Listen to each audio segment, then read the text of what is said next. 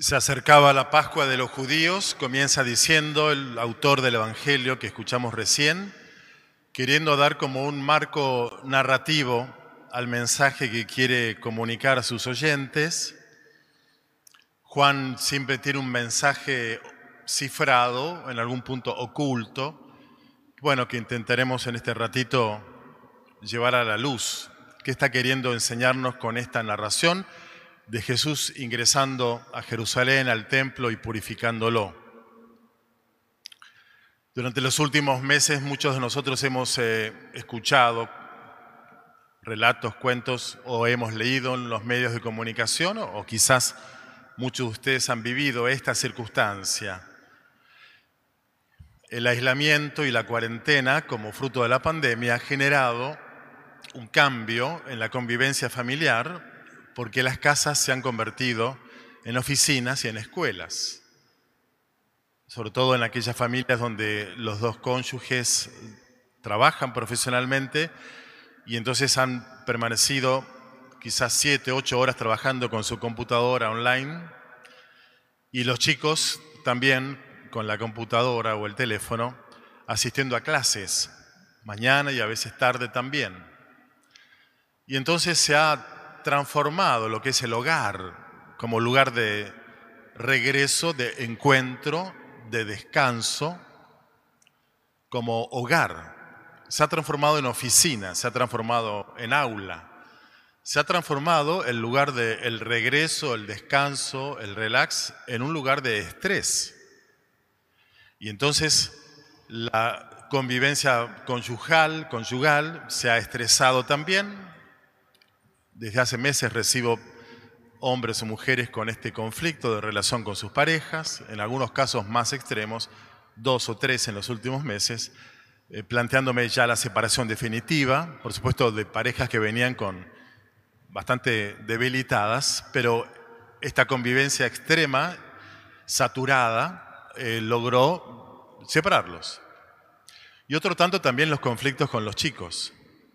Bueno, los antiguos padres de la iglesia decían, enseñaban, que la corrupción de lo mejor es lo peor. Corrupción optimi pésima, decían. Es decir, cuando lo más valioso, lo más eh, importante está degradado, corrompido, pervertido, se convierte en lo peor. Bueno, de esto nos habla un poco el Evangelio, Retomándolo ahora entonces, Jesús va a Jerusalén, se acercaba la Pascua de los judíos, era tradición que de todo el territorio de Israel, una vez al año, al menos para la Pascua, eh, todos los que vivían en el interior iban a la capital para celebrar más solemnemente en el templo la Pascua, eh, más que en el templo, en sus casas familiares, la parentela, pero en el templo se inmolaban los corderos que después ellos llevaban a, a la fiesta de Pesas como fiesta familiar.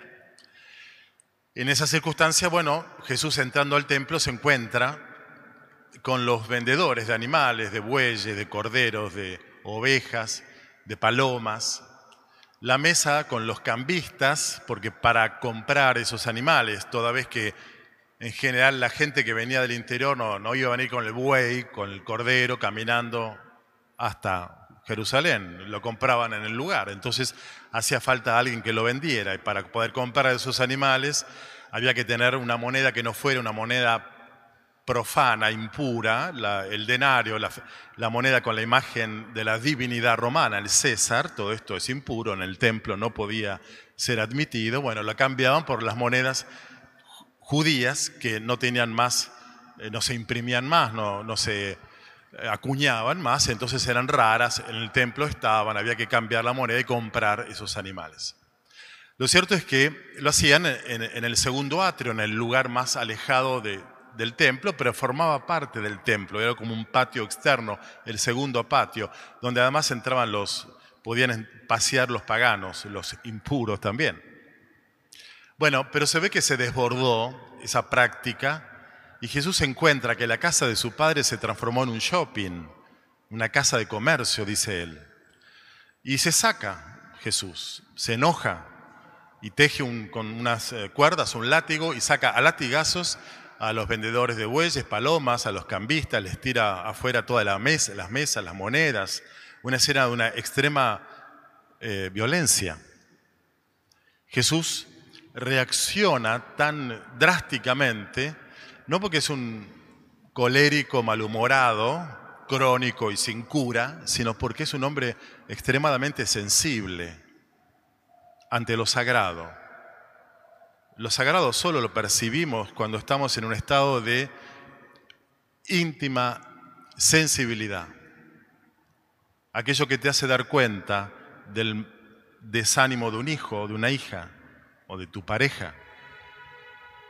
Esa, sensibilidad para pescar lo que habitualmente no se, no se percibe en el bullicio, en el ruido, del trajinar de lo cotidiano. El hombre, la mujer que perciben el malestar o el gozo de un ser querido y le preguntan o le dicen algo, esa persona está sensibilizada por el amor. Esto es lo que Jesús vive en relación con su Padre. Él es el Hijo amado. Venimos escuchándolo en los últimos domingos. De modo que entra a un lugar y le provoca un, enorme disgusto ver la casa de su padre convertida en una casa de comercio. Y por eso reacciona de este modo. Los judíos le piden un signo. ¿Qué signo nos das para obrar así? ¿Quién te crees que sos? Y ahí el evangelista Juan levanta la narración a un nivel de reflexión más profundo, porque Jesús responde diciendo, destruyan este templo y yo lo reedificaré al tercer día. Y aclara el autor, Juan, diciendo, Jesús se refería al templo de su cuerpo. Porque los judíos le respondieron, ¿cómo? Nos costó 46 años levantar este templo, el templo de Herodes.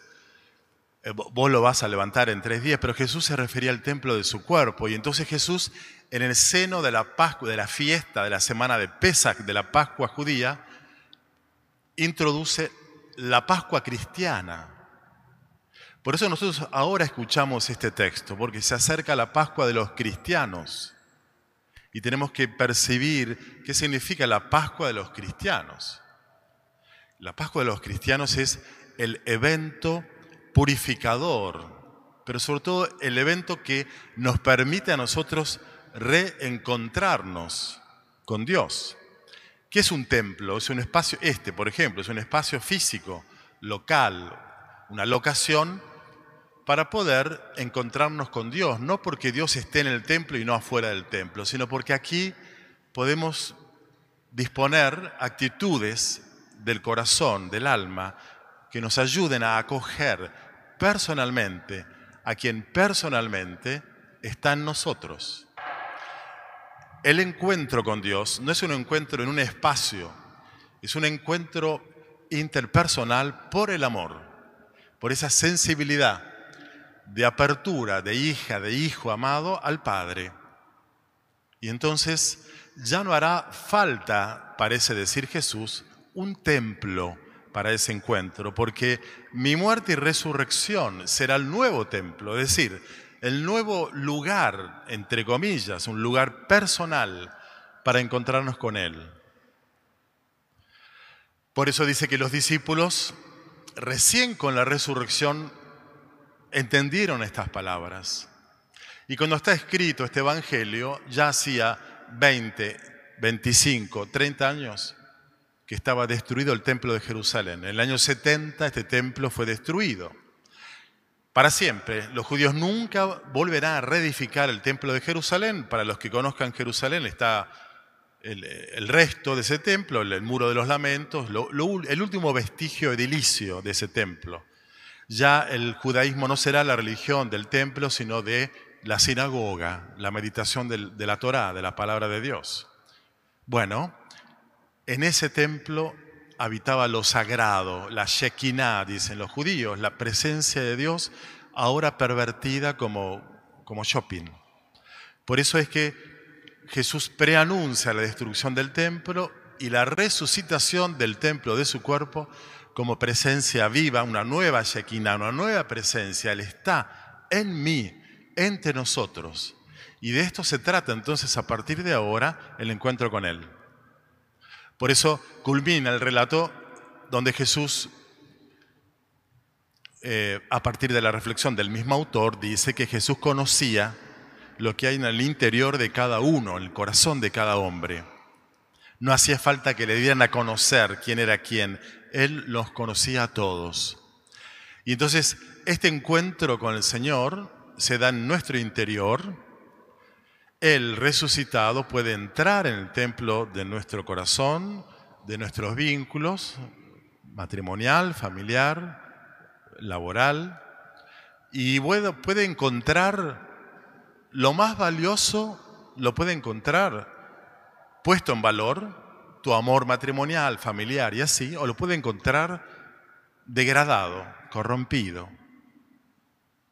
Y de esto se trata entonces, me parece, la cuaresma, de poder recuperar el valor de lo valioso, poner en valor lo más importante de nuestra vida, porque así como los judíos no se dieron cuenta que el templo, lo más valioso, lo más sagrado, se había profanado con, este shopping, y los responsables principales eran los sumos sacerdotes, porque si, si vos, que sos dueña, dueño de tu matrimonio, amo de tu familia, ama de casa, amo de hogar, no te das cuenta de lo que está pasando, quiere decir que hay una desaprensión.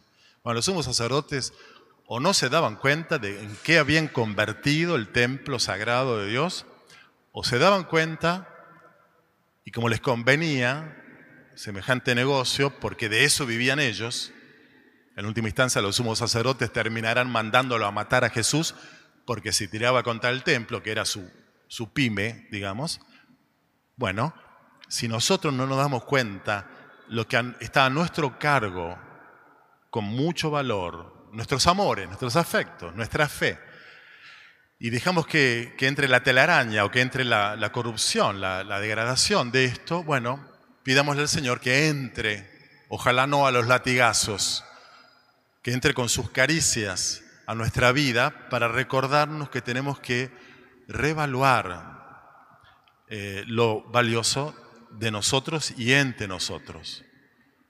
Y si no lo aprendemos por las buenas, la vida a veces nos lo enseña por las malas. A veces es la vida que entra a los latigazos para que nos demos cuenta de que hemos desatendido y degradado lo más valioso, convirtiendo lo mejor en lo peor. ¿Por qué? Y bueno, porque te descubriste que tu pareja está saliendo con otro o con otra. Ups, latigazo para el alma. Pero no te diste cuenta que estaban re mal hace meses o años entre ustedes y ahora te duele descubrir aquello. ¿O te duele descubrir que tu hijo está adicto a sustancias, a drogas, adicto al alcohol? ¿En qué estabas? ¿No te diste cuenta que si no hay vínculo con ellos, lo peor arruina lo mejor?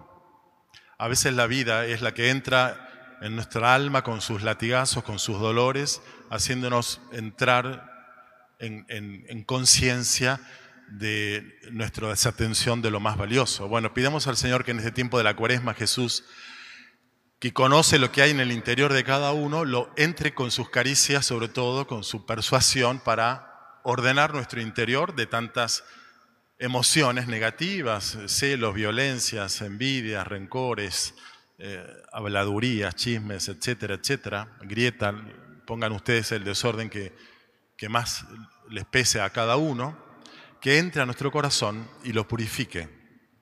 Y entonces será Pascua para nosotros. El resucitado, aquel cuyo templo corporal fue destruido, pero el Padre lo reedifica, el resucitado nos resucitará con él a todos nosotros. Y entonces será una feliz Pascua de los cristianos.